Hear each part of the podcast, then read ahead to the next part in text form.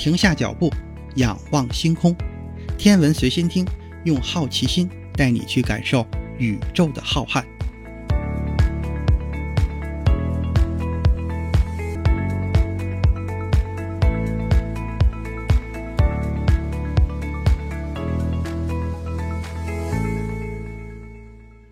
心如宇宙大，世界全装下。本节目由喜马拉雅独家播出。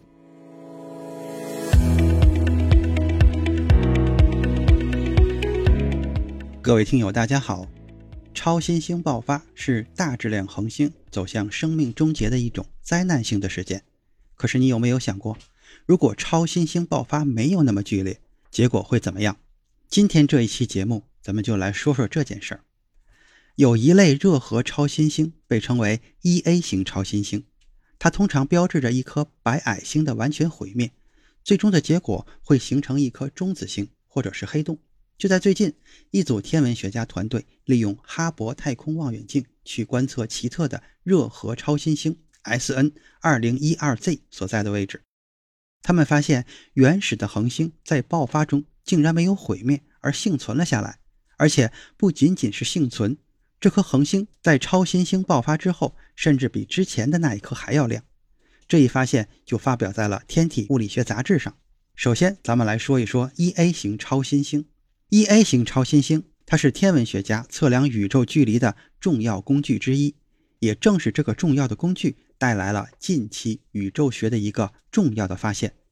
有一种理论认为，E A 型超新星是由一颗白矮星和一颗伴星组成的。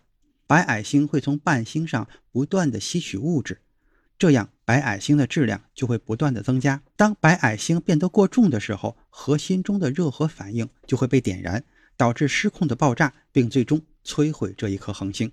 从1998年开始，对这些爆发的观测显示，宇宙一直是以一种不断增加的速度在膨胀的，导致宇宙加速膨胀的能量就被称为暗能量。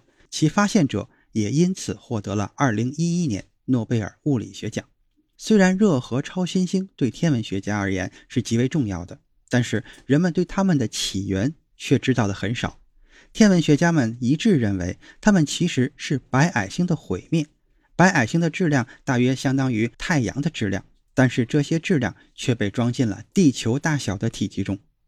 说完了超新星，咱们再来看一看 SN 2012Z。它是属于一种奇怪的热核爆发，有时也被叫做 EAX 型超新星。它们可以看作成传统 EA 型超新星更暗、更弱的一种表现形式。由于它们的威力小、爆发速度慢，一些科学家推测，它们其实是一种可以看作是失败的 EA 型超新星。新的观测结果也证实了这一种说法。超新星 SN 2012Z 最初是在2012年在涡旋星系 NGC 1309中被发现的。在之前的几年里，科学家们对它们进行了深入的研究。这个星系也出现在多张哈勃图像之中。2013年，科学家们利用哈勃拍摄的图像来确定以前图像中哪些恒星与爆发事件可以对应起来。在随后的数据分析中，科学家们期待着能够在 SN 2012Z 爆发的确切位置中确定这是哪一颗恒星，这也是第一次确定 E A 型超新星的前身星。在这之后，哈勃望远镜继续进行一系列观测和拍摄。当拿到最新的哈勃拍摄数据时，科学家们预期了两种情况：要么这颗恒星已经完全的消失了，要么是它仍然存在。这就意味着他们在爆发之前的图像中看到的恒星，并不是爆发的那一颗恒星。但是人们没有想到的是，他们最终看到了一颗从爆发中幸存的恒星，而且变得更亮了。研究团队认为，这颗半爆发的恒星变得更亮了，是因为它膨胀成了一种更大的状态。超新星的强度不足以吹走所有的物质，所以其中一些物质又落入了一个束缚的核心遗迹之中。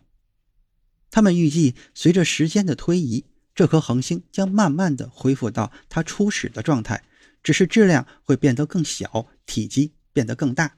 这样就会出现一种矛盾：对于白矮星来说，它们的质量越小，直径也就越大。参与研究的一位天文学家这样解释这种现象：宇宙试图击垮这颗恒星，但是它却以一种比我们想象的还要强大的形态回归了。它仍然是一颗恒星，但是以不同的形式再次出现。它超越了死亡。除此之外，这颗恒星还告诉我们更多的信息。几十年来，科学家们认为 E A 型超新星是在白矮星的体积达到某一个极限的时候爆发的。这个极限就被称为钱德拉塞卡极限，大约是太阳质量的一点四倍。但是新观测到的现象却让这个模型在过去几年里似乎开始在科学家心目中开始动摇了，因为许多超新星被发现质量比这一极限要小。新的理论观点表明，还有其他一些东西导致了超新星的爆发。天文学家们不确定恒星在爆发之前是否曾经接近过钱德拉塞卡极限。研究团队现在认为，这种增长到极限的情况正是在 S N 2012Z 上发生的情况。这一发现对 E A 型超新星的认识带来了更加深刻的影响。它告诉我们，超新星至少可以增长到极限并爆发，但是这些爆发是微弱的，至少在某些未知的情况下是这样。接下来，科学家们希望了解是什么因素会让一颗超新星爆发失败，并成为一颗 EAX 型超新星，又是什么让一颗超新星成功的爆发成一颗 EA 型超新星？今天的天文随心听就是这些，咱们下次再见。